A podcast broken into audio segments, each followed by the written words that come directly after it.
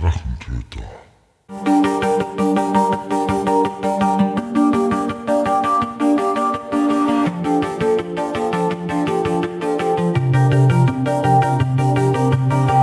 Hallo und willkommen zu einer neuen Episode des Drachentöter Podcasts. Ich bin Mike und rede heute mit Marito Casito über sein Schaffen als YouTuber, Autor und Rollenspieler. Und los geht's.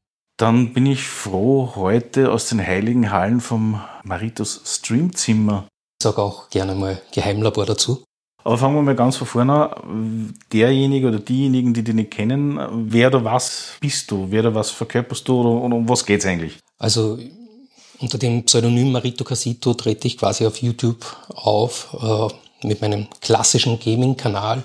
Gaming-Kanal im Sinne von klassische Let's Plays, so wie man es von früher kennt, wie es Gronk damals gemacht hat, wie er angefangen hat, einfach wirklich spielen, reden und eine gemütliche Zeit haben.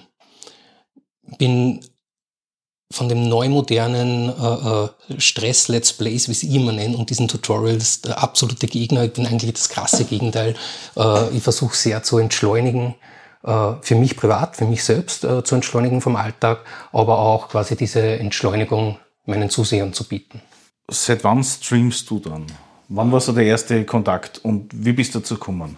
2018 habe ich mir kurzzeitig mal überlegt, so ich muss jetzt äh, streamen auf Twitch, habe dann glaube ich einen Monat oder zwei Monate äh, auf Twitch gestreamt, damals WoW und bin aber da relativ schnell an meine technischen Grenzen gestoßen und habe das Ganze wieder äh, quasi ad acta gelegt und 2020, dann im ersten Lockdown, ist dann irgendwann mal mein Neffe hergekommen und hat gesagt, hey, äh, Onkel, ähm, du solltest streamen. Du kannst so gut erzählen, äh, dir fällt immer wieder Blödsinn ein, äh, über den du redest, äh, mach doch Videos oder stream doch, mach doch was auf YouTube. Da habe ich gesagt, ja, aber was? Ja? Und da ich immer schon Gamer war und WoW spiel seit der ersten Stunde an und auch schon davor die, die Warcraft-Titel, ähm, ist es dann eben WoW geworden und habe dann aber auch mit Minecraft angefangen, sehr zu meinem Verhängnis, weil da bin ich dann sehr picken geblieben dabei. Warum? Es hat einfach Spaß gemacht. Äh, Minecraft ich habe mich immer gegen Minecraft gewehrt, weil man immer so das Gefühl gehabt hat, okay, das ist jetzt äh, äh, Computerspielen mit einer Grafik, äh, die was mein grafisches oder meine grafische Vorstellung von Computerspielen nicht angesprochen hat, dazumals. Und relativ schnell habe ich einfach gemerkt, dass du in Minecraft äh, deiner Kreativität freien Lauf lassen kannst und es ist dann irgendwie so, ja, Lego-Bauen für Erwachsene für mich geworden. Und habe damals angefangen, eine Stadt zu bauen, wirklich vom ersten Block weg äh, und mir auch dieser Stadt, äh, äh, mir für die Stadt äh, Geschichte ausgedacht. Das war die Stadt Nubingen, habe ich es damals genannt. Quasi da auch eine Story mit reinbracht und das war so mein erstes großes YouTube-Projekt dann. Wegen die technischen Themen, die du gehabt hast mit dem WoW. Was war da das Thema? War der Rechner zu schwach oder war die Leitung nicht vorhanden? Oder was war das, wo du gesagt hast, okay, du hast nicht den Ziel erreicht? Was mein Ziel habe ich damals nicht erreicht, weil ich in erster Linie einen zu schwachen Rechner gehabt habe. Ich habe damals nur in 27b aufnehmen bzw. streamen können. Äh, zu meinem Haus hat es damals keine Internetleitung gegeben, sprich ich habe nur über UMTS streamen können und das war halt dann ständig mit Lags, mit Ausfällen und so verbunden, wo ich dann gesagt habe, okay, das macht mir dann auch keinen Spaß. Das heißt, wir sind im Prinzip genau an dem Ort, wo alles angefangen hat, wenn man es so sehen kann. Wir sind da, wo es angefangen hat. Und wo es noch lange nicht zu Ende ist. Das heißt, du hast keine Themen gehabt mit OBS einstellen oder diverse andere Themen, wo ich persönlich immer wieder ein bisschen mitkriege, dass da sehr viele Ratgeber gibt auf YouTube mit, du musst das einstellen, die Bitrate, dieses und so weiter. Ich habe mir damals einfach äh, von Nielsen äh, 19 irgendwas, ich weiß jetzt gerade nicht genau, wie der Kanal heißt, äh, die ganzen Videos angeschaut und Tutorials angeschaut und die waren einfach so simpel erklärt, dass sogar ich, Depp, äh, das geschnallt habe und zusammengebracht habe, äh, mir das Ganze einzustellen. Und ja, wie gesagt, 2018 damals waren es die technischen Probleme, was ich gehabt habe und 2020 bin ich dann eigentlich allerdings auch mit einem anderen Konzept komplett neu durchgestartet. 2018 war rein Twitch streamen und 2020, äh, wie ich gestartet bin, habe ich eigentlich gesagt, ich mache einen reinen Let's Play-Kanal, will nicht live streamen, hat sich dann aufgrund der Community-Nachfrage relativ schnell geändert und habe dann im Dezember 2020 war es dann meinen ersten Livestream wieder gehabt, allerdings auf YouTube dann. Ich, äh, ich habe 70 Prozent meiner Zuseher sind aus Deutschland. Das heißt, ich muss auch immer ein bisschen schauen, wie rede ich. Ja. Generell ähm, wird mir oft nachgesagt oder oft das Feedback bekommen, dass ich von, von meiner Stimme her und von meiner Sprechart relativ ruhig bin und beruhigend wirke. Das beste Feedback war mal für mich, äh, wenn mein Kind nicht schlafen kann, dann schaut ihr deine Videos ein, äh, so eine Art gute Nachtgeschichte. Äh, und das wirkt anscheinend. Ja. Warum dann von Twitch auf YouTube? Wieso dieser Weg?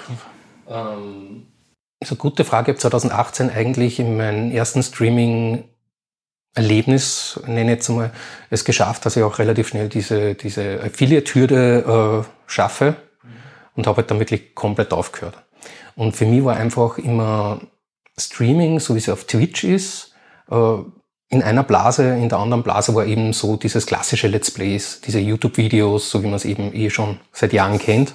Und wie gesagt, wie ich dann 2020 neu gestartet bin, ähm, wollte ich eigentlich nicht streamen. Ich habe nicht mehr vorgehabt, dass ich irgendwann mal einen Livestream mache, sondern wollte eigentlich nur Videos machen. Habe dann trotzdem wieder mit Streaming angefangen, erst auf YouTube, bin dann nachträglich wieder mal auf Twitch gewechselt, auf meinen alten, alten Kanal, wo ich halt schon gewisse Vorteile gehabt habe, da ich den Affiliate-Status schon von früher noch gehabt habe. Und habe dann 2022, wie ich YouTube-Partner-Status gekriegt habe, ähm, beschlossen, mit dem Streaming wieder zurückzugehen auf YouTube, aus Bequemlichkeit. Für mich persönlich ist YouTube einfach nachhaltiger. Sprich, ich habe dort meinen Stream, die Videos sind online, wenn ich stream auf YouTube und gewisse Zuschauerzahlen habe, pusht es einfach meinen Kanal. Das habe ich auf Twitch nicht. Auf Twitch musst du immer die VODs noch und runterladen, musst sie konvertieren, musst sie da wieder hochladen. Und das ist bei einem 6 bis 8 Stunden Stream doch ein zeitlicher Aufwand auch. Und vor allem habe ich bemerkt, dass du äh, die Streams von Twitch einfach nicht so in, nicht so gelistet kriegst auf, auf YouTube. Hast du deine Spielsessions aktiv auf deiner Maschine oder von einer zweiten Maschine aufgenommen? Na, ich habe immer direkt gestreamt und mir dann die VODs quasi dann runtergeladen. Das war einfach auch bei mir technisch nicht möglich damals. Ich habe damals, wie gesagt, nur UMTS-Internet gehabt. Ja. Sprich, ich habe, wenn es gut gegangen ist, 8 Mbit Upload zusammengebracht. Download war auch massiv wenig zusammen, äh, vorhanden und ich habe für einen Stream zum Runterladen schon mal vier bis sechs Stunden braucht. Nein, ich sag nur so, also es gibt so kleine so Capture Cards, wie die Elgato HS60X, glaube ich, habe ich Das ist bei mir zum Beispiel eher eine Budgetfrage gewesen. Ich habe mein ganzes Setup, was ich da habe, von Mikrofonen, Mischpult, Monitoren, Rechner, ein bisschen Deko unter Anführungszeichen, äh, das habe ich ja alles quasi aus meiner Privattasche bezahlt. Also ja, ich verdiene ein bisschen was mit YouTube, aber es geht sich da maximal einmal voll tanken im Monat aus. Ja. Also ich betreibe das jetzt nicht, äh, damit ich reich werde oder damit ich sonst äh, irgendwie da jetzt mich bereichere an dem Ganzen.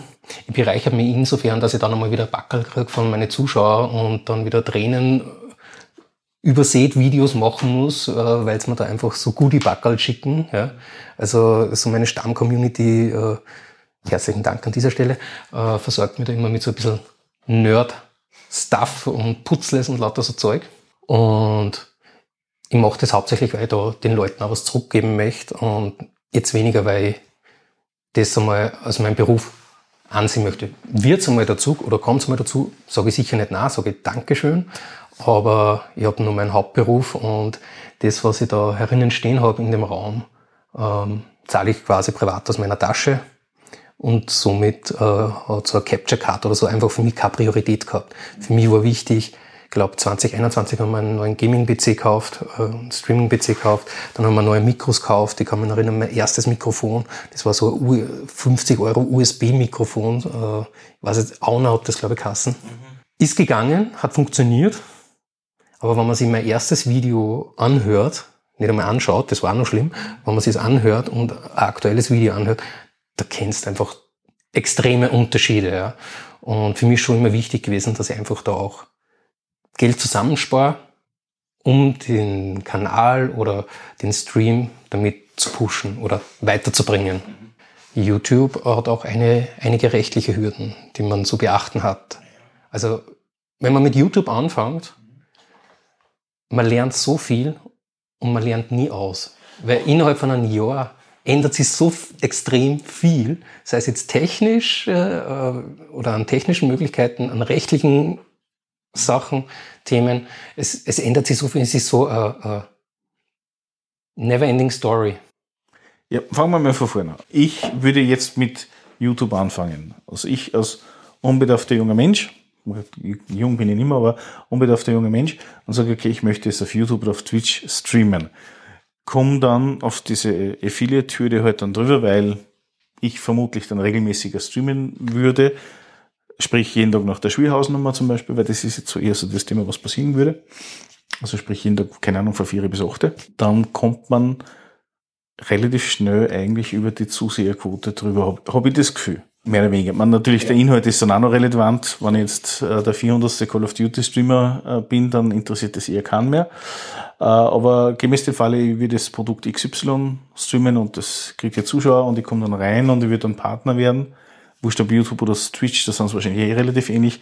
Was ist da die erst, das erste Thema, wo du sagst, okay, gut, da muss man auf alle Fälle aufpassen, bevor man da ein Thema hat? In Deutschland noch viel mehr als in Österreich, aber auch in Österreich ist mein bester Tipp, such einen Steuerberater. Es gibt in Österreich ja diese Zuverdienstgrenzen, äh, wo du quasi dir als Otto normalen Mensch, sage ich jetzt einmal, ohne Gewerbeschein was dazu verdienen darfst pro Jahr. Das ist relativ klar. Was viele eben übersehen meistens ist, dass es aber auch von der Sozialversicherung her eine Zuverdienstgrenze gibt, ab wann du quasi pro Jahr äh, äh, sozialversicherungspflichtig bist, dass du dich quasi doppelt versicherst. Und auch da haben sie gerade jetzt in den letzten zwei Jahren die, die Grenzen immer sehr geschwankt oder sehr geändert, äh, was Zuverdienste angeht. Und darum sage ich, das Wichtigste ist einfach wirklich einmal einen Steuerberater zu konsultieren. Erstgespräch ist bei fast jedem Steuerberater, sage ich jetzt einmal, kostenlos, äh, Infogespräch. Und sollte man sich auf jeden Fall die Zeit nehmen. Das heißt aber technisch gesehen, wenn ich jetzt richtig liege, darfst du in Österreich, ich weiß jetzt nicht, wie es in Deutschland ist, äh, zu, also Einkommen ja, also arbeiten rechtlich erst ab dem 14. Lebensjahr. Das heißt, wenn ich so zwölfjähriger Bub bin, das ist in dem Fall wurscht, weil äh, schlag mich tot, äh, bitte nicht. Ähm, auf YouTube ist, glaube ich, das Mindestalter, damit du überhaupt äh, Content produzieren darfst, 16, wenn nicht sogar 18. Weiß nicht, 13 oder so? Nein. Okay. Ja. Äh, das ist zumindest die, die Information oder die letzte Information, was ich habe. Äh, ob die jetzt auf, angehoben oder gesenkt worden ist, bitte kein Gewehr. Und auf Twitch ist es auf jeden Fall so, wenn ab dem Affiliate-Status musst du volljährig sein. Oder Mama oder Oder Papa. deine Eltern unterschreiben, weil du musst ja dann eine Litanei an Steuerpapiere ausfüllen. Es ist ich kann mich erinnern, damals auf, auf Twitch, wie ich äh, Affiliate geworden bin, ich bin, glaube ich, sicher einen halben, wenn nicht sogar ganzen Tag gesessen, nur um diese ganzen Formulare auszufüllen. Auf YouTube war es ähnlich, aber auf YouTube war es irgendwie kompakter, das Ganze zusammen. YouTube gehört ja zu Google. Das heißt, du hast quasi diese amerikanische Steuerinformationserklärung, äh, äh, äh, wo du, was du ausfüllst. Ähm, bei YouTube war es dann auch noch so, dass du Ads-Konto brauchst, damit du überhaupt YouTube monetarisieren kannst, was zu meiner Zeit, trotzdem als ich Partner war, waren so 1000 Abonnenten und 4000 Euro, äh, 4000 Euro, 4, und 4000 Stunden Watchtime, was du gebraucht hast innerhalb von 24 Monate. 12 Monate, Entschuldigung. Und auf Twitch war es, glaube ich, dass dann Zuschauerdurchschnitt von drei braucht, 75 Follower und hast dann 10 Tage hintereinander streamen oder 10 Tage innerhalb von 30 Tagen streamen müssen. Irgendwie so in der Regel. Mit der Partnerschaft schaut es dann auf, auf Twitch wieder ganz anders aus. Die ist deutlich schwieriger zum Erreichen, sage ich jetzt einmal. Aber es schaffen immer wieder Leute. Also wenn du wirklich sagst, okay, ich will da heute damit anfangen, tu es. Gut, wir hinterfragen jetzt nicht diverse Abrechnungsmodalitäten, die sich andauernd immer wieder ändern, was man schon gehört hat mit den 50, 50 70, 30 und keine Ahnung was. Geschichten, das ist alles äh, ja. je nach Zeitpunkt dann wieder unterschiedlich. Die Abrechnungsmodalitäten auf, auf Twitch, äh, die variieren sehr, ja. Äh, es hat viele, es hat viele äh, mittelgroße YouTuber, äh, die ich kenne, äh, sind zum Streamen auf Twitch gewechselt. Dann hat äh, Twitch wieder irgendwas umdraht mit den ganzen Abrechnungsmodalitäten, sind wieder alle sauer gewesen, sind wieder alle auf YouTube zurückgegangen. Twitch hat dann natürlich da wieder nachgegeben, nachgebessert, dann sind sie wieder umgegangen. Also man muss das ein bisschen unterscheiden. Will ich damit meinen mein Lebensunterhalt verdienen oder mache ich es jetzt wirklich noch hobbymäßig oder semi-hobbymäßig, so wie es ich mache? Ähm, dann findet man für sich auch die, die, die beste Plattform. Normalerweise geht ja da auch noch einher so Sachen wie Kofi, Patreon und keine Ahnung was. Bist du da, da auch irgendwie vertreten oder involviert oder eher? Ich habe mir diese, diese ganzen Patreon-Geschichten mal angeschaut oder diese Networks äh, mal angeschaut und bin da aber nicht wirklich wo aktiv vertreten, weil wenn man mir, sage ich jetzt mal, irgendwas donaten will, ja, dann kann man das auf YouTube unter jedem Video, man kann das äh, äh, in jedem Stream machen, ohne dass man jetzt irgendwo äh, sich auf einer anderen Fremdseite oder Drittseite da registrieren muss und dort wieder Daten eingeben muss. Aus meiner Erfahrung, ich habe auch viele ältere Zuseher, so zwischen 50 und 60 und darüber hinaus auch den einen oder anderen und die wollen das nicht. Die sagen, lieber Streamer, ich finde dich cool, ich würde dich gerne unterstützen, aber ich will mir jetzt nicht irgendwo anders dafür anmelden müssen.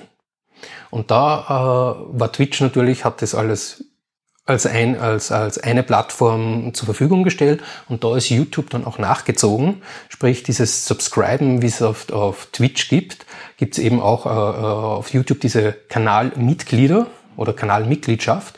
Nur der Unterschied ist, auf Twitch sind diese, diese Stufen und Preise eben vom System her vorgegeben und auf YouTube ist es so, dass der Streamer das selbst variieren kann. Streamer kann jetzt sagen, okay, eine Mitgliedschaft mir kostet 5 Euro, so wie es auf Twitch ist, aufgerundet jetzt.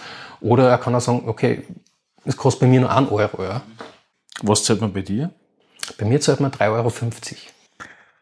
Und lass mich raten, es hat den Hintergrund, weil wenn man alles so zeigt, damit da noch ein bisschen was bleibt, sonst hast du nur Verwaltungsaufwand damit. Mm, YouTube, bei YouTube ist es so, dass äh, die Berechnung 60-40 ist, also 60 kriegt der Streamer, 40 die Plattform. Ähm, bei Twitch wiederum ist es so, dass es wirklich 50-50 äh, war zum letzten Mal, als ich dort gestreamt habe. Wie es aktuell ist, muss ich gestehen, weiß ich gar nicht. Ich glaube, dass es auf jeden Fall ähnlich ist. Ich weiß noch, dass bei Patreon, wenn du dort ein Patreon-Konto erstößt, sie dann vorschlagen, mach mindestens drei Euro, weil sonst einfach zu wenig. Und ich kenne das als Aussagen von diverse äh, Podcaster, die dann sagen, ja, ein Euro ist zwar schön, aber von einem Euro bleibt man dann 10 Cent. Steuer, Steuer, Richtig. Verwaltungsgebühren und genau. so weiter. Also von daher so ist unter drei bis fünf Dollar eigentlich. Der Unterschied ist auch zum Beispiel YouTube kannst du direkt mit deinem Bankkonto auch in Österreich verrechnen lassen. Auf Twitch kannst du das äh, direkt nicht, sondern nur mit PayPal. Das heißt, du zahlst dann auch wieder diese PayPal-Gebühren. Ja? Also das ist schon ein bisschen so ausgefinkelt. Das heißt, du zahlst die PayPal-Gebühren, dann hast du vielleicht nur ein Thema, dass das dann sagen, okay, sie vermuten, dass du Steuer hinterziehst und dementsprechend sperrst du einfach mal das Konto für ein, zwei Jahre. Ist mir noch nie passiert, Gott sei Dank, aber grundsätzlich die Möglichkeit würde schon bestehen, ja. Und gehen wir nochmal zurück zum Inhalt vom Streaming her. Weil du hast gesagt, du machst es eher gemütlich oder aus deiner Sicht her müsstest du eher zum Relaxen und zum Entspannen haben. Auf der anderen Seite hast du mir vorher im Vorgespräch gesagt, du streamst dann einmal acht bis neun Stunden und das ist für mich dann nicht mehr entspannend. Äh, was ist so der Inhalt, wenn du streamst? Also ich gehe nicht davon aus, dass du jeden Tag irgendwelche Schachteln aufmachst für irgendwelche Leute oder dich in WoW oder, oder ähnliches oder Minecraft rumtreibst. Mitunter auch, ja. Äh, immer heiß begehrt bei mir sind Horrorspiele, wenn ich stream, weil ich einfach so extrem schreckhaft bin. Und die Leute genießen es richtig, wenn ich schreie wie ein Mädchen, weil es mich wieder mal schreckt. Ja. Aber ich stream WoW oder hab WoW gestreamt. Ich habe da so ein bisschen einen Clinch mit Blizzard, äh, den was ich immer noch böse bin. Ich kann mich erinnern, ich habe das Video gesehen, ja. Ja, es tut immer noch weh.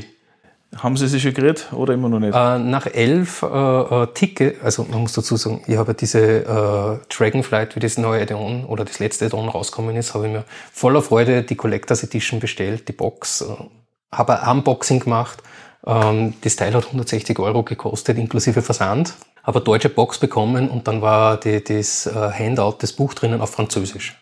Kann passieren, sagt man nichts. Aber Ticket hingeschrieben, keine Antwort. Nur Ticket hingeschrieben.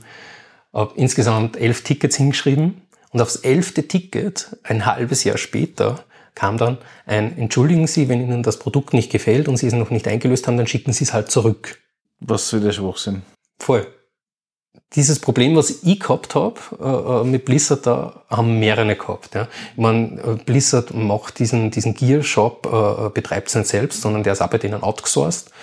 Aber trotzdem, das hat für mich einfach keine, Kundenbindung. Das war für mich auch der Grund, warum ich dann gesagt habe, okay, ich spiele jetzt kein WoW mehr. Ich bin so sauer und da geht es mir jetzt gar nicht mal ums, ums Geld oder sonstigen, sondern einfach da, wie du als Kunde quasi behandelt wirst oder dass denen einfach so wurscht ist, wenn einer, der was 17 Jahre WoW spielt, also wirklich von Release in Europa mit dabei war, gibt's eh nicht mehr viele, dass man die quasi so mit, mit Füßen tritt. Aber ja, ähm, ich spiele viel Survival-Spiele, Gerade jetzt, äh, aktuell, habe ich relativ viel Ark Survival gespielt. Auch wieder so ein Spiel, wo ich mich ewig lang davor gedrückt habe. Und ich habe dann einfach mal in einem Survival-Spiel gesagt, okay, jetzt sind wir bald am Ende von der Staffel. Was machen wir dann? Und in den Kommentaren ist dann eben gekommen, ja, Marito, spiel Ark Survival. Ja, okay, schauen wir es einmal an. Ich bin voll hängen geblieben bei dem Spiel. Und da geht's dann wirklich so. Ich bin ja von der Minecraft-Seite her zum einen ein Bauer, ein Bilder. Äh, und das kannst du halt in Arc auch machen. Es gibt Leute, die haben Hogwarts in Arc nachgebaut. Also wirklich komplett verrückte Menschen. Konnt, könnte ich nie, da fehlt es mir erstens an Kreativität und zweitens an, an Durchhaltevermögen. Aber ich mache so mein klassisches Let's Play, wo ich einfach die Story verfolge und zwischendurch wieder mal einen Stream, wo man einfach dann nur drei, vier, fünf Stunden wirklich an irgendeinem Gebäude bauen oder irgendwas machen. Oder wenn ich jetzt im Vergleich nehme, ähm, ich habe mal versucht, WoW und Minecraft zu vermischen. Welches in welchem? Ich habe versucht, äh, die Welt von World of Warcraft, also Azeroth, in Minecraft nachzubauen. Habe angefangen mit der äh, Menschenhauptstadt, mit Sturmwind und das war ziemlich heavy, weil dieser äh, geschwungene, runde unterschiedlich große äh, Comic-Stil von World of Warcraft einfach immens hart ist, wenn du den mit gleich großen Blöcken nachbauen musst. Und da haben wir dann auch viel terraformen müssen und das haben wir alles dann in die Streams gemacht. Da hat auch mein, mein, der, der, der harte Kern meiner Community mitgeholfen am Server dann. Haben nur stundenlang Steine abgebaut und einfach äh, uns unterhalten. Wie war der Tag? Was passiert gerade? Was berührt die Menschen gerade, die was mir zuschauen? Was berührt mich gerade? Ja.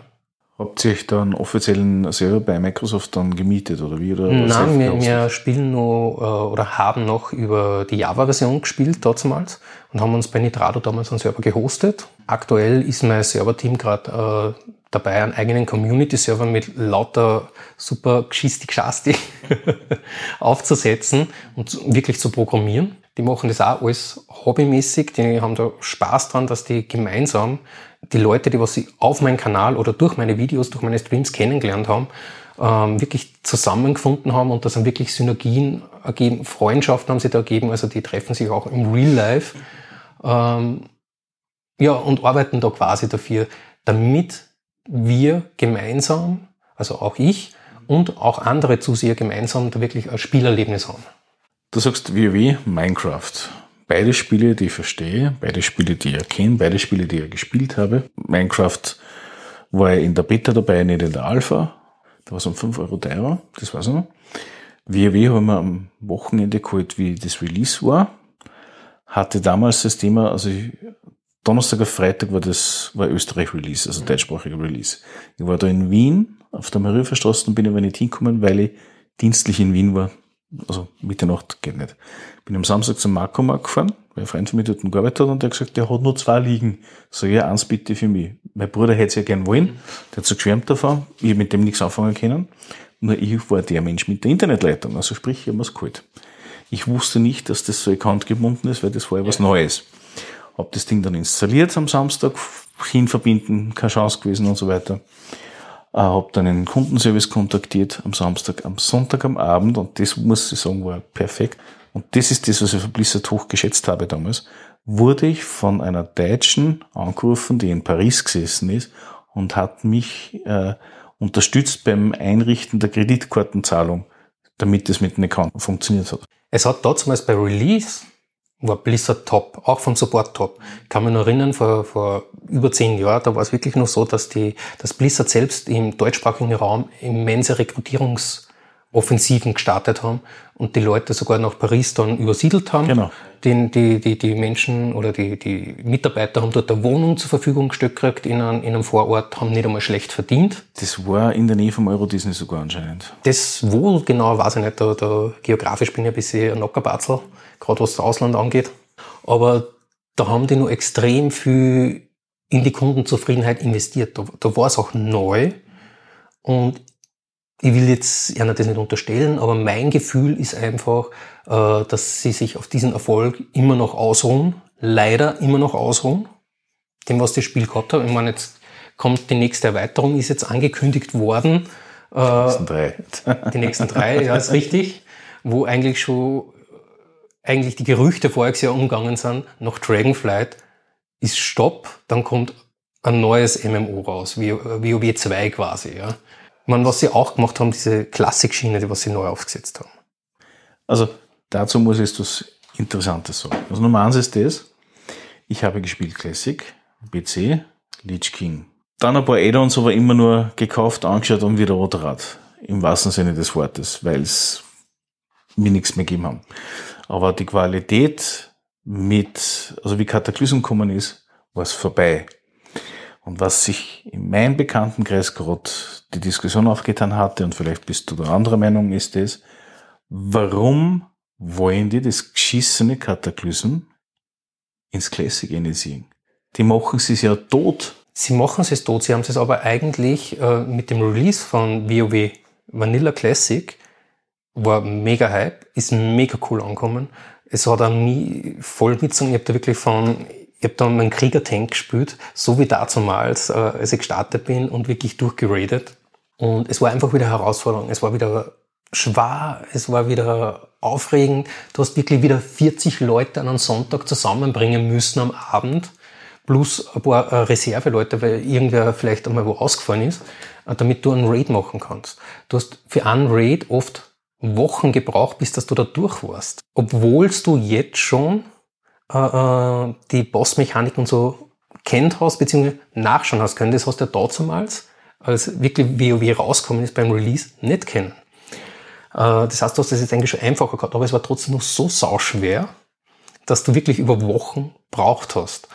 Und das war schon wieder ein cooles Erlebnis.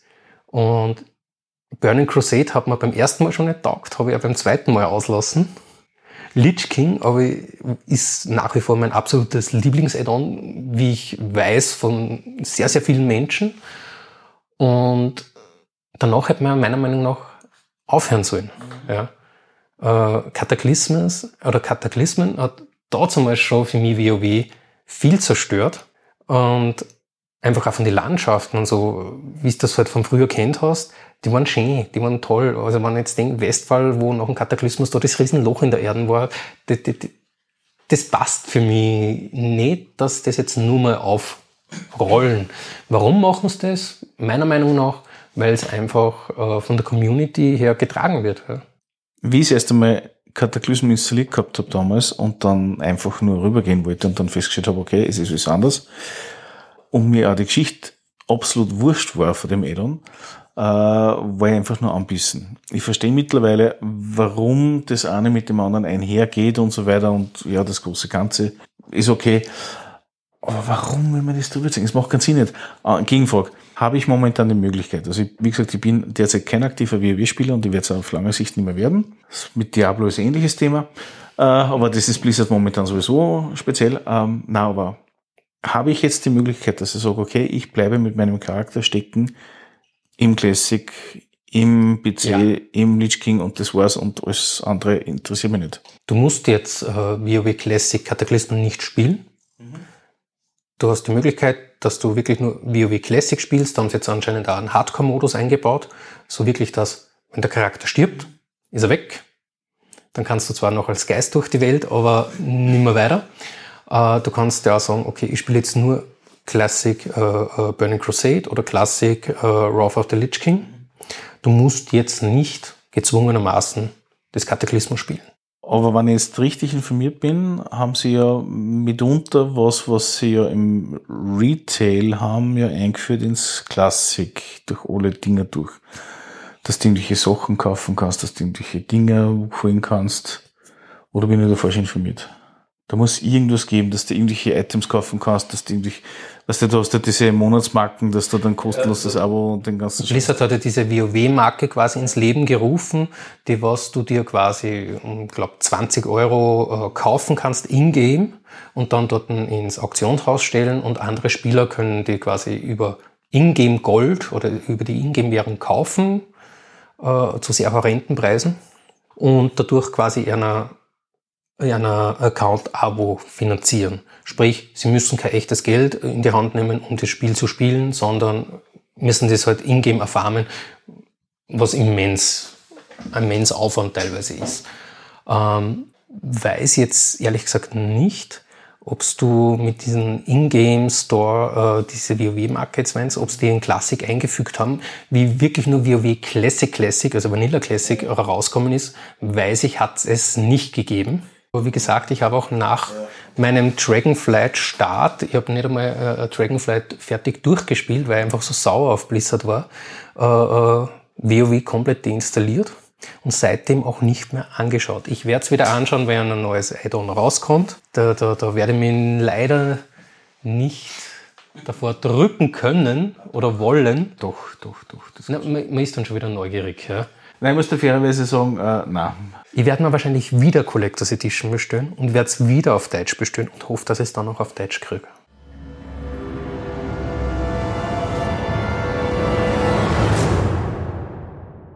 Zieht ein, eine Box aus dem Regal. Es gibt auch ein offizielles World of Warcraft Kochbuch mit äh, äh, ganz lustigen Rezepten drinnen. So zum Beispiel Eberrippchen in Biersoße. Also, ja, ja, also wir, Gerichte, ja. die was es auch im Spiel gibt, gibt es auch in diesem Kochbuch. Sind das jetzt äh, alle Rezepte, die es im Spiel gibt? Nicht alle, aber ein Teil davon. Alle Rezepte, was es hier in diesem Buch gibt, gibt es auch als Speise im Spiel. Es sind aber natürlich echte Zutaten jetzt, wo du echt was kochen kannst. Ja. Okay, das wollte ich gerade fragen, ob das ja wirklich was ist, was du noch kochen kannst. Weil es gibt ja sowas auch für D&D und so weiter. Es gibt es fast für, äh, für die ganz großen Franchise, gibt es überall. Es gibt ein Harry Potter Kochbuch, es gibt ein, ein Game of Thrones Kochbuch und eben auch von diversen Spielen. Du hast gesagt, äh, WW, Minecraft, äh, Ark.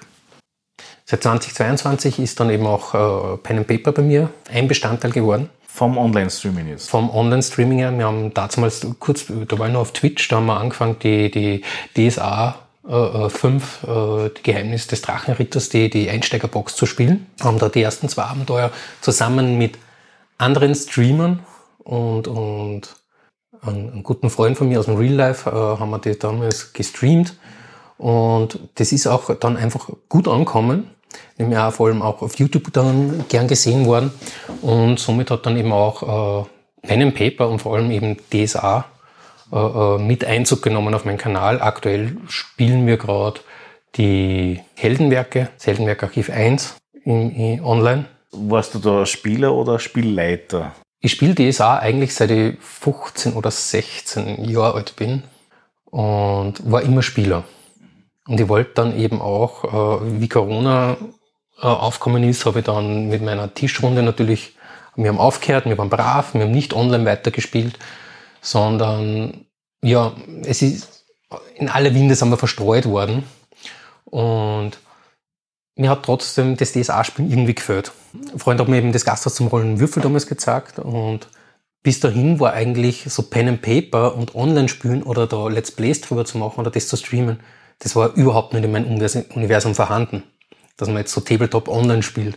Äh, ich habe gewusst, es gibt diese Tool Roll20 und Boundary, ich habe es vom Namen her kennt, äh, habe noch nie Berührungspunkte damit gehabt und für mich war Pen and Paper gerade DSA spielen und ich bin sehr, sehr versteift auf DSA. Also ich habe schon D&D und so auch gespielt, aber keine anderen Systeme und werde es wahrscheinlich auch nicht spielen. Aber für mich hat das einfach wirklich immer das Setting an den Tisch mit den Leuten, an, an gemütlichen Abend äh, zu verbringen, das, das, das war in meiner Welt so, da war ich so versteift drauf, dass das offline passieren muss, dass ich das total, oder dass das total an mir vorübergegangen ist, dass sowas online auch gibt. Und wie das dann eben gemerkt habe, habe ich gesagt, okay, passt, ich suche mir jetzt Leute zusammen.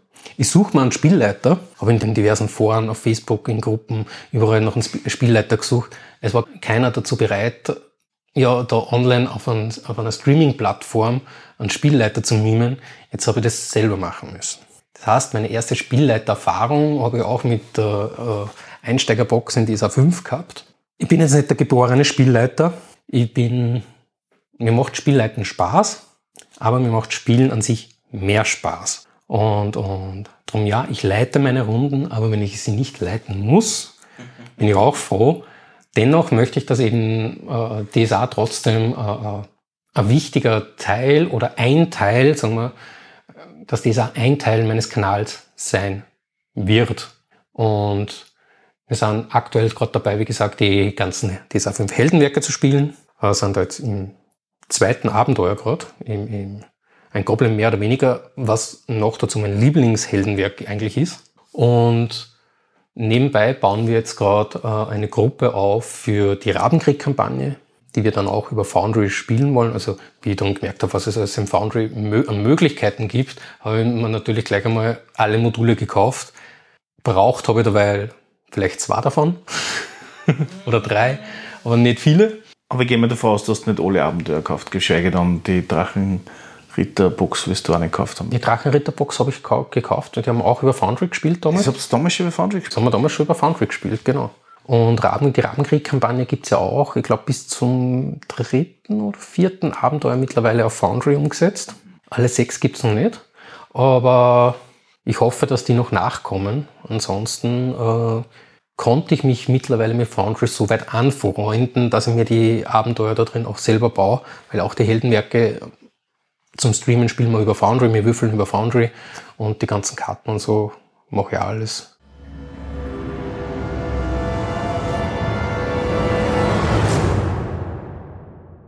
Wie ich DSA spielen angefangen habe, da ist noch keiner mit dem Laptop am Tisch gesessen. Da, da, da sind wir gesessen in einem dunklen Raum, jeder hat seine Spielkerze damals noch gehabt. Das war wirklich so, jeder hat, bei uns hat es kein elektrisches Licht gegeben. Bei uns, wie wir damals angefangen haben, da ist wirklich nur, wann überhaupt, die Schatten, äh, äh Schatten von Riva, das Computerspiel, das äh, äh von der Nordland-Trilogie war das, glaube ich, damals. Das war mein erster Berührungspunkt mit dem schwarzen Auge. Das war in irgendeiner äh, Spielesammlung einmal als CD mit drinnen. Ich glaube PC Games oder Gold Games oder wie es Kassen hat, genau. Und die hast auch einen CD-Player einlegen können und dann hast du den kompletten Soundtrack gehabt. Und den haben wir damals äh, äh verwendet und wenn die CD durch war, dann ist einer aufgestanden, zum CD-Player gegangen und hat wieder auf Play gedruckt, ja. Also so technisch, wie das heutzutage ist. Ich bin jetzt in einer DSA-Gruppe und wir haben vor zwei Wochen äh, äh gespielt der Meister hinter Meisterschirm hat seinen Laptop stehen, wo er mit YouTube um und um tut. Neben mir der andere Spieler hat äh, seinen Heldenbogen am Laptop und ich sitze da mit meinem Zettel und mit meinem Stift und mit meinem Würfel und bin mir da wirklich, das hat mir ein bisschen gestört. Das, die, die Technik beim Pen and Paper ist alles schön und gut, wenn du Musik hast. Äh, äh, in meiner letzten Gruppe hat zum Beispiel der, der Spielleiter in seinem Raum so einen riesen Monitorhänger gehabt, wo er dann die, die, die Battle Maps oder die Karten irgendwie drauf projiziert hat auch nett und schön. Aber das nimmt mir persönlich ein bisschen die, die, die, holt mir ein bisschen raus aus dem ganzen, aus der, aus, aus Aventuren, aus der Rollenspielwelt, aus, aus der Fantasie, wo jetzt überall geklickt und getipst wird. Und ich, ich bevorzuge das wirklich nur, dass man wirklich einfach nur mit dem Zettel und mit einem Stift und vielleicht mit einer Kerze am Tisch sitzt. Und bei uns hat wirklich jeder eine Kerzen gehabt früher. Das war unsere Lichtquelle.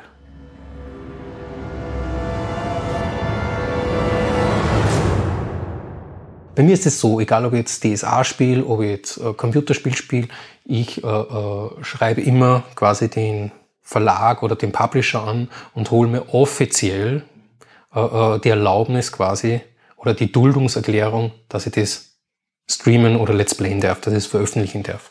Und so eben auch äh, bin ich damals mit, mit dem Ralf Kurziffer. Kurziffer, danke. In Kontakt getreten und gesagt, ma, voll cool, ja, nimm meine Soundtracks. Dann habe ich es hochgeladen, dann habe ich natürlich gleich einmal Urheberrechtsverletzung gehabt, weil der Ralf äh, Kurziffer hat es dir zur Verfügung gestellt, aber hat es mir zur Verfügung gestellt, aber Ulysses äh, äh, hat dann noch trotzdem ja. äh, äh, die Hand drauf. Ne? Jetzt habe ich das natürlich gleich wieder offline gesetzt, äh, diese Videos. Das war damals der Apfelwurm von Allerixfurt, haben wir damals gespielt.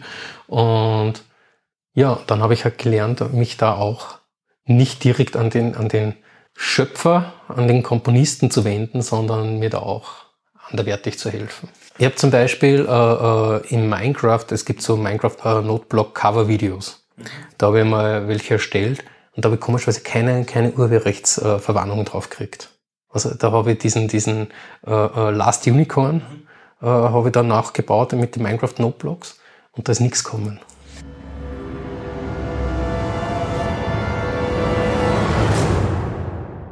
Ja, ich bin auch gerade dabei, quasi einen neuen YouTube-Kanal aufzusetzen, vorzubereiten. Ja, wo ich halt selbstgeschriebene gute Nachtgeschichten für Kinder vorlese. Es kommt jetzt dann mit Jahresbeginn mein erstes gute Nachtgeschichte-Buch und zusätzlich zu diesem Buch soll es eben auch einen eigenen Kanal geben, wo es für die Eltern, die was gerne ihren Kindern etwas vorlesen wollen, aber nicht selber lesen möchten, also vorlesen lassen wollen. Richtig. Äh, die Möglichkeit haben, da was zu bieten. Das Buch verlege ich selbst über Amazon KDB, also über diesen Kindle äh, Store und eben in Verbindung mit YouTube. Das eine soll einfach äh, ein Zusatzprodukt werden zum Kanal, beziehungsweise der Kanal ein Zusatzprodukt zu diesem Buch. Wie viele Geschichten hast du jetzt da drinnen? Oder, oder wie lang ist dann so eine Geschichte? Eine Geschichte ist circa drei bis fünf Vorleseminuten lang. Und ich schreibe schon seit Jahren eigentlich äh, immer wieder gute Nachgeschichten für meine Kinder. Und ich habe da jetzt über Monate dran gearbeitet und habe wirklich für 2024 365 gute Nachgeschichten geschrieben, jeweils auf den Tag zugeschnitten. Alle Achtung irgendwann, äh, ich glaube so im Sommer, Ende vom Sommer, merkt man dann schon, dass ich wieder Einfälle gehabt habe, was ich am Anfang des Jahres schon mal gehabt habe, wo ich aber das zwischendurch schon wieder vergessen gehabt habe und das einfach wieder irgendwie zusammengebracht habe. Sinn dahinter oder Überlegung dahinter war einfach wirklich für jeden Tag eine eigene Kurzgeschichte aber du hast vorher was Wichtiges gesagt, und zwar, äh, du holst immer die, das Okay ein für diverse äh, Inhaber, diverse Lizenzen für die Spiele und so weiter. Richtig. Ich habe einmal ja, andere Let's Playerin im Endeffekt einmal interviewt und die haben mir gesagt, dass manche Firmen das eher auf einer Homepage stehen haben, ob man das machen darf oder nicht. Äh, und dort was unklar ist, schreibt es auch hin. Aber das war für mich ein, ein wesentlicher Punkt, weil es ja wirklich um, um eine Zusage geht, weil sonst macht man es ja eigentlich strafbar. Im Endeffekt wäre es eine Urheberrechtsschutzverletzung, wenn du kein Okay vom Lizenzinhaber hast, dass du sein Produkt und du tust ja nichts anderes wie, man klar, du redest drüber und du, du, du äh, äh, machst ein eigenes Video draus, aber das Urprodukt, die Basis dahinter ist immer nur das Computerspiel, das, was irgendwer mal entworfen hat, irgendwer herausgegeben hat und wo auch derjenige das Urheberrecht drauf hat. Und wo dann der blöd gesagt hergeht und sagt, na, mir gefällt das nicht, wie du das machst, oder du verschandelst jetzt mein Produkt, kann die dir wegstriken. Der kann die nicht nur wegstriken, der kann da auch klagen oder kann die auch auf Unterlassung klagen, wenn nicht sogar auf Schadensersatz. Ja. Bin jetzt da wieder kein, kein Rechtsanwalt. Äh, Nintendo ist so ein Thema, gell? Nein, nicht einmal Nintendo, da nehmen wir mal diese, diese, ich nenne jetzt die Marke nicht, aber nennen wir es einfach mal Klemmbausteine. Es hat einmal einen Kanal gegeben, der war irrsinnig groß und hat super viele Zuschauer gehabt und war sehr bekannt auf YouTube. Und der hat mit diesen Klemmbausteinen diese Sätze, wie es das in jedem Supermarkt kriegst, kauft, aufgebaut, beworben eigentlich, was die nicht, äh, wie toll die nicht sind und wie super die nicht sind. Und diese Marke ist dann eben hergegangen und hat gesagt, wir wollen nicht, dass du unsere Marke nennst, wir striken dich jetzt weg. Unsere Marke ist urheberrechtlich geschützt. Als, als, als Streamer oder YouTuber oder Content Creator, egal was du jetzt machst, ja, ob du jetzt Twitch machst, YouTube machst, Instagram, was der Kuckuck was. Du musst einfach darauf achten, was bringe ich und mit welchen Tools arbeite ich, oder sprich, was ist meine Basis, ja? Wenn ich dasselbe, wenn ich jetzt hergehe und äh, ein Buch äh, hernehme und Geschichten vorlese. Die Geschichten, irgendwer hat das Urheberrecht drauf. Und dieser hat das Urheberrecht und kann dir sehr, sehr böse mitspielen. Machen wir es mal anders. Jawohl. Wenn dein Buch rauskommt, du hast gesagt, du wirst es auch vorlesen, gehen wir nicht davon aus, dass du alle Geschichten online stellen wirst. Doch. Alle auf YouTube, alle kostenlos. interessanter Zugang, okay. Ähm, schau, ich möchte die, die, die 365 Geschichten wirklich als Hörbuch bringen. Ich bin momentan gerade dabei, diese, diese vorzubereiten. Äh, ich werde das wirklich immer so Monat für Monat vorproduzieren und hochladen. Mir geht es nicht darum, dass ich das Buch verkaufen will. Ich, ich mache das jetzt nicht äh, äh, darum, da, dass, dass, dass ich das Buch bringen will, dass mit dem Buch irgendwie jetzt äh, Profit schlag. Klar, bleibt was hängen, unterstützt es mich, unterstützt es indirekt im Endeffekt den Kanal oder generell meine Kanäle. Ja. Ähm, mir geht es darum, einfach diesen, diesen Kanal aufzubauen. Das, das, das macht mir so Spaß. Ich habe ja zum Beispiel auch einen kleinen Kanal, ähm, wo ich so Acrylgussbilder mache. Also selbst herstellen. Selbst herstellen. Ich mische da, stehe da stundenlang da, geklebt quasi mein ganzes Wohnzimmer ab, äh, mische die Farben, mache die Bilder, lasse ein paar Tage trocknen, bis fertig sind und nehme das Ganze per Video auf. Ich habe nur da leider das Problem, dass ich einfach, oder ein Platzproblem, ich habe keinen eigenen Raum. Ich muss da wirklich, wenn ich zwei Bilder mache, einen ganzen Tag dran arbeiten, nur dass ich die Bilder mache, sprich abkleben, Farben anrühren, ähm, das Ganze noch quasi wieder wegräumen. Und da fehlt es mir einfach auch nur an der Technik, äh, dass ich sage, ich habe jetzt irgendwie äh, eine gescheite Kamera, mit der ich das machen kann. Das mache ich alles mit einer alten Spiegelreflexkamera und dementsprechend ist auch die Qualität und entspricht jetzt nicht meinen eigenen Qualitätsvorstellungen. Und für mich ist einfach dieses YouTube-Machen an sich, ob es jetzt Gaming ist, Bilder ist oder Geschichten ist, dieser Aufbau dahinter, dieser Nervenkitzel. Und ich habe jetzt auf meinem Hauptkanal, auf dem Gaming-Kanal, glaube knapp 1800 äh, Abonnenten. Äh, jetzt nicht viel, aber auch nimmer wenig.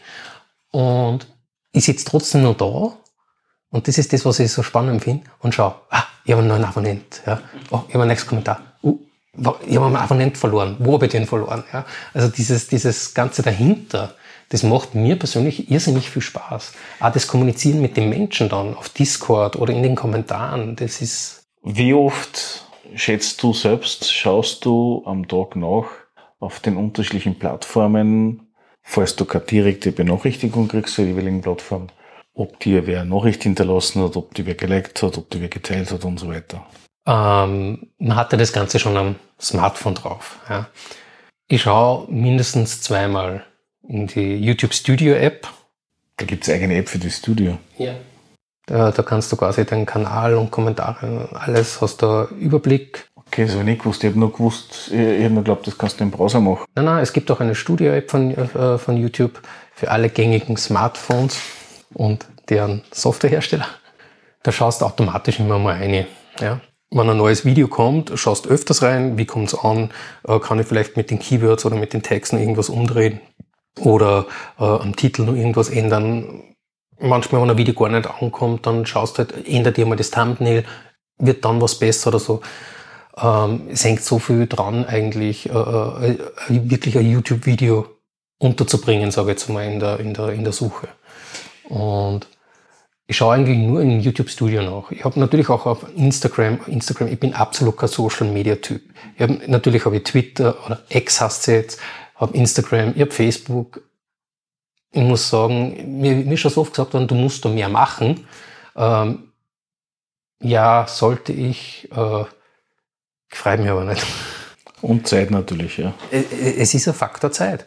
Äh, wenn du jetzt wirklich einen YouTube-Kanal bedienst, wo du sagst, du bringst jeden Tag ein Video, auch wenn das Video nicht, äh, sagen wir mal, 20 oder 25 Minuten ist, du streamst zwei, dreimal die Woche live, dann ist es in Summe, kannst du sagen, ein Vollzeitjob nebenbei. Mit der ganzen, es ist ja nicht nur einfach Computerspielen. Ja. Du musst es dann äh, schneiden, rendern, äh, du musst es hochladen, du musst da Texte überlegen dafür, du musst das beschlagworten, du musst Thumbnails machen dafür, äh, im Idealfall äh, bewirbst du es dann auch noch irgendwo, wenn es veröffentlicht ist, auf anderen äh, äh, Social Media Plattformen oder wenn es so bist wie, auch eben nicht. Ja? Aber im Endeffekt steckt da die Nachbearbeitung. Kommentare beantworten, Kommentare aussortieren. Es rutschen trotz dieser tollen Spam-Filter von YouTube immer wieder blödsinnige Kommentare durch. Du kriegst über die Kommentare immer wieder irgendwelche Anfragen, hey, willst du bei meinem Projekt mitmachen oder sonstiges? es ist fast ein Vollzeitjob nebenbei. Du hast jetzt zwei Kanäle aktuell laufen, wenn ich es richtig verstanden habe, und den dritten kommt jetzt dazu. Richtig. Äh, wie viele Stunden bist du dann in der Woche beim normalen Hauptkanal aktiv?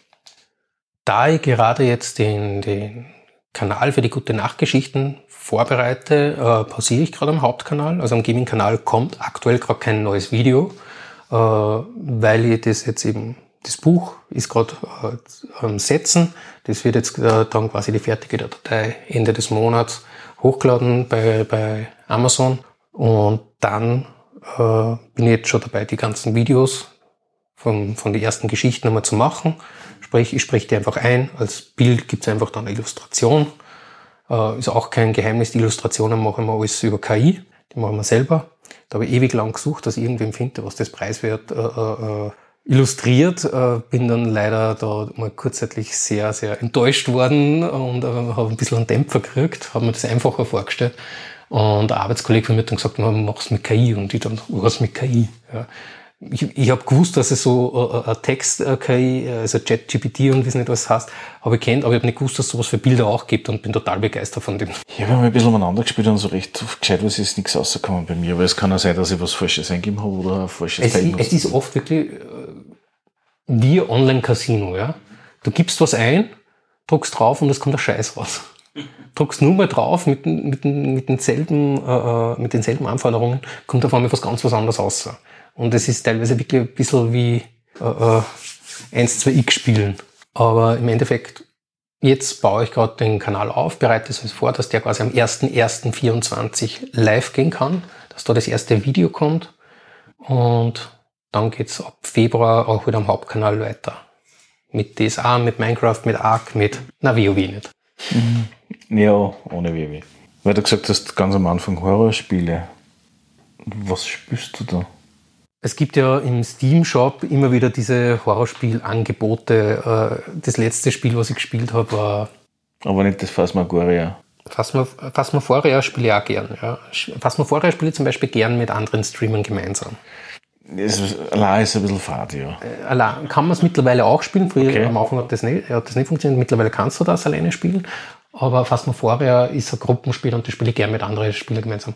Aber Paranormal Activity habe ich mir zum Beispiel, ist so wirklich äh, Billigstitel, habe ich in Steam gefunden und habe das äh, äh, äh, gestreamt. War nicht sehr schön für mich. Was ich aber cool gefunden habe, ist, äh, dass der Publisher von dem Spiel dann auf mich zugekommen ist und sich offiziell in den Kommentaren öffentlich bedankt hat bei mir, dass ich das Spiel gespielt habe. Und das habe ich irrsinnig cool gefunden, weil das war das erste und einzige Mal, dass sie wirklich da äh, äh der Publisher selbst dafür interessiert, und das geht wahrscheinlich nur bei so kleinen Titeln, sage ich jetzt einmal, äh, oder so Indie-Produktionen, äh, dass sich der Publisher wirklich dann öffentlich bedankt, auch wenn ich das auf Deutsch gestreamt habe, dass er englischer Publisher ist und er hat das Kommentar auf Englisch können, aber der hat sich gefreut, dass das Spiel jetzt wer Let's Played oder jetzt wer streamt. Ja. Und das habe ich irrsinnig cool gefunden. Na, finde ich auch, ja. Bei mir ist das genau einmal passiert. Da habe ich beim vorletzten Talk Crowdfunding mitgemacht, habe eine Talk-Session aufgenommen, habe das Episode online gestellt, habe einer das dann geschickt im Sinne von und das haben sie dann auf alle Talk Crowdfunder drauf loslassen. Kommen wir nochmal zurück zum Rollenspielen. Du hast gesagt, Gerne. für die gibt es DSA ansonsten nichts anderes? Jein. DSA ist mein Hauptsystem, sage ich jetzt einmal. Das spiele ich wirklich jetzt seit über 20 Jahren. Und es macht mir einfach Spaß und ich mag einfach diese, diese Low-Fantasy-Welt. Äh, Jens Ballerstedt hat Aventurien einmal mit der Welt von Räuber Hotzenplotz äh, äh, verglichen. Und das, das trifft für mich am besten. Es gibt Magier, es gibt Fabelwesen, es gibt äh, äh, Drachen, aber in Aventurien gibt es Dörfer, wo Bürger leben, die was noch nie was davon gesehen haben. Also du kannst wirklich in DSA normales Mittelalter-Setting äh, spielen, aber genauso auch eben äh, äh Fantasy. Ich habe auch D&D gespielt mit meiner Gruppe, also meine frühere Tischgruppe hat sich dann von DSA quasi zu D&D umgewandelt und das war für mich dann quasi auch der, der Punkt, warum ich ausgestiegen bin aus dieser Gruppe.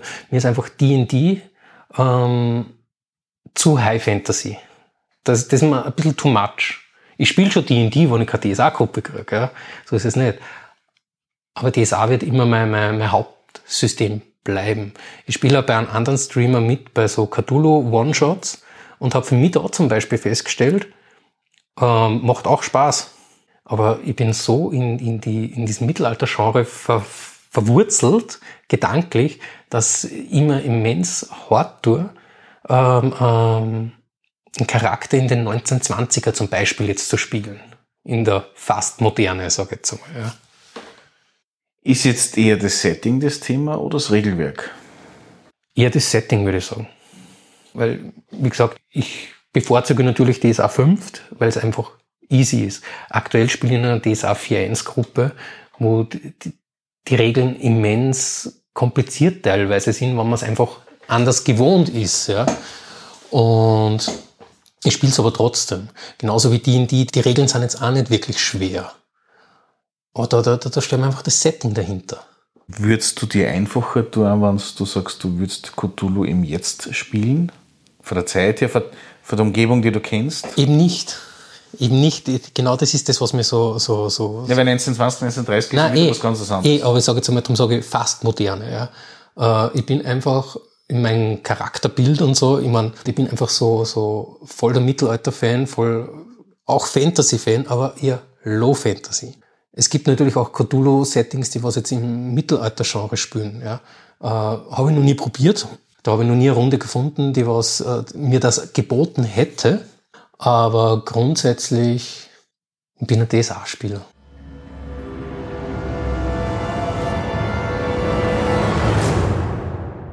Wie passt es dann mit Stargate zusammen? Wie du an meinem Regal äh, siehst. Äh, äh ja, gibt es ja Star Wars, das ist kein Thema nicht, aber Star Wars liebe ist ja Fantasy. Star Wars und ich habe auch eine, eine Star Trek-Uniform, eine Enterprise-Uniform bei mir im Kleiderschrank hängen. Und wie du vorhin gekommen bist, ist gerade Stargate äh, SG1 gelaufen bei mir am Fernseher. Und ich bin immer schon ein Fan davon gewesen. Äh, seit es damals den Film äh, gegeben hat, den ersten Film, bevor es die Serie überhaupt gegeben hat. Und wenige wissen, dass bei uns im Oberösterreich in Machtrenk quasi ein, ein 1 zu 1 Nachbau von einem Stargate äh, mitten im Wald steht. Ich gehe da voll gern hin äh, das ist irrsinnig schön, dort an, du gehst an der Traun am Fluss spazieren und dann birgst links im Wald ab und auf einmal stehst du wirklich so, wie du das jetzt aus dem Film kennst, von eins zu eins großen äh, äh, Stargate, das was wirklich detailgetreu nachgebaut worden ist. Moment, ist das das aus Holz oder? Ist Nein, das ist aus Metall. Das ist aus Metall und da, sind sogar die ganzen Sternenkonstellationen, diese Sternenbilder, so wie im Film oder in der Serie, sind da ganz detailliert drauf. Das ist aus Metall, das hat ein ortsansässiger Schlosser als Hobbyprojekt gemacht und hat das dort in den Wald gestellt und ist einfach ja äh, für mich immer wieder ein Ruhepol oder äh, ein Punkt, äh, wo ich gern hin spazieren gehe, wenn schönes Wetter ist und dort einfach einmal ein bisschen Zeit verbringen. Finde ich interessant, dass man das noch keiner erzählt hat. Das kennen leider voll wenig Leute. Und das steht aber bei uns quasi vor der Haustür, ja. Und das kennen wirklich viele nicht. Und ich finde das so grenzgenial. Frei zugänglich. Wenn man da sagst, das kennt keiner, wie dann irgendwie. Es geht also ein Spaziergängerweg vorbei, ja, oder so ein Radlweg, da fahren schon der eine oder andere mal vorbei oder der eine oder andere geht einmal vorbei, aber es kennt wirklich fast niemand. Und das finde ich so schade, ja, das ist ja wirklich genial. Und wenn du dort stehst, das ist wirklich auf so, so einer äh, Steinerhöhung drauf mit einer Steintreppe. Das ist wirklich wie wenn du jetzt in der Serie bist, wie wenn du gerade auf ein Gate zugehst, ja, äh, äh, in irgendeiner Mittelalterwelt oder, hinterbliebenen oder Zivilisation, die was halt noch nicht so weit ist, ja, so schaut das dort aus und das finde ich voll genial. Ja gut, recht weit entwickelt sind wir eh nicht, wenn man so die einzige Nein, jetzt, jetzt im Vergleich, ja, wenn du jetzt mal irgendwo so bist bei die, bei die, auf Simeria zum Beispiel, ich weiß nicht, ob da der Planet jetzt was sagt, das ist äh, in der, in der Serie Der Planet, wo es ankommen, wo dieser Thors Hammer ist, wo es quasi das erste Mal auf ein Zeichen der Asgards treffen. Ja, ja, ja, ja. Ich habe es schon jetzt länger nicht mehr gesehen, aber ich weiß, welche das du Nein, Ich schaue es eben jetzt gerade, ich bin jetzt gerade in Staffel 2, ich schaue es gerade wieder mal durch. Also, das heißt, Rollenspielen, Fantasy, aber sonst genauso ein Science Fiction. Ich bin eigentlich so voll der Science Fiction-Fan. Ja. Ähm, du siehst da, ich habe da äh, äh, die verschiedensten Sachen stehen bei mir, sehr, sehr viel Star Wars vor allem. Und meine Kinder verstehen alle nicht, warum ich meine Star Wars Lego Sachen oder meine Star Wars Wecker und Star Wars Actionfiguren noch nicht ausgepackt habe. Äh, die können das absolut nicht nachvollziehen. Aber ich habe sogar, weil ich es gefunden habe, mir Star Wars Schwimmflügel gekauft. Ja. Einfach nur, weil Star Wars draufsteht. Aber da verschiedenste äh, Wecker, Uhren, die was ich irgendwo gefunden habe, ist halt zum Thema Star Wars, ist halt voll das meine. Ja. Und ja, äh, ich schaue am liebsten auch vier bis sechs. Ja, wie das andere existiert eh nicht, wenn man es genau nimmt. Es existiert schon irgendwo, aber ja, es gehört dazu einfach. Ja. Aber wenn du jetzt zum Beispiel spielen könntest, eine Runde Star Wars oder so, würdest du es dann machen oder nicht? Ich würde es machen, um es mir anzuschauen. Und wenn es mich abholt im Spielverlauf, dann würde ich es natürlich auch länger spielen. Ich weiß, dass es da auch Pen-and-Paper-Systeme gibt. Äh, eh zu fast jedem Fantasy-Merch äh, äh, gibt es mittlerweile ein Pen-and-Paper oder einer, der was irgendwas mal ausdacht hat und irgendeiner führt es weiter. Ähm, das ist mir schon bewusst, aber da habe ich halt auch noch nie wirklich den, den Zugangspunkt äh, dazu gehabt. Ein Thema hätte ich auch noch, und zwar, weil du gesagt hast, du hast den Wechsel von Twitch auf YouTube gemacht. Ist aus deiner Sicht her das Publikum anders auf Twitch als auf YouTube? Ich habe, äh, wie gesagt, zuerst äh, von YouTube mit dem Streamen auf Twitch gewechselt und habe einfach gemerkt, dass viele, die was auf YouTube waren, an den Stammzuschauern gesagt haben, okay, mach es, ich bleib da. Ich gehe nicht mit. Habe das damals in Kauf genommen, habe mir quasi meine Zuschauerschaft auf, auf, auf Twitch dann aufgebaut. Und wie ich im YouTube-Partner worden bin, war für mich die Entscheidung, okay, ich gehe jetzt wieder mit dem Stream zurück auf YouTube, habe damals auch eine Community-Umfrage gestartet bei mir am Discord-Server, was die Leute so davon halten. Insgeheim habe ich eh schon gewusst und entschieden gehabt, dass ich wieder auf YouTube gehen werde. Und habe natürlich dort auch einen Teil der Zuschauerschaft oder der Community dann wieder auf Twitch liegen lassen. Ja, und quasi dann auf Stamm-Community auf YouTube wieder neu im Streaming durchgestartet. Weil Streaming ist halt trotzdem was anderes, als wenn du jetzt äh, äh, Videos machst. Die Videos kannst du so zwischendurch mal anschauen. Dass du jetzt wirklich einen Livestream besuchst, da musst du jetzt wirklich schon Zeit haben, das muss genau äh, zeitlich bei dir einpassen, aber vielleicht streamt jetzt gerade ein anderer, den du unbedingt sehen magst, ja. Äh, das ist dann auch wieder so ein Thema, wann streame ich, wann meine Zuschauer oder meine potenziellen Zuschauer auch wirklich Zeit haben und nicht bei einem anderen Streamer gerade drinnen hängen. Du lässt schon Leute liegen, die was äh, äh, Twitch präferieren. Du lässt auf der anderen Seite hast du die Leute, die was eben YouTube bevorzugen. Und du musst das halt handeln. Wann ist, wer neu anfangen will, würdest du derjenigen Person abraten oder zuraten zum Streamen? Unabhängig welche Plattform, sondern einfach nur rein von der Tätigkeit her. Beziehungsweise anders gesagt, welche Tipps gibst du jemanden auf dem Weg, der sagt, ich möchte das bitte jetzt machen? Hab Spaß dran. Wenn du Spaß daran hast, dann mach es. Egal ob Twitch, egal ob YouTube oder wo auch immer, mach es. Aber erstens, fühl dich nicht dazu gezwungen. Mach wirklich nur was, wenn du Spaß dran hast. Und zweitens, glaub nicht, dass du dadurch von heute auf morgen bekannt und reich wirst. Danke. Ich danke dir.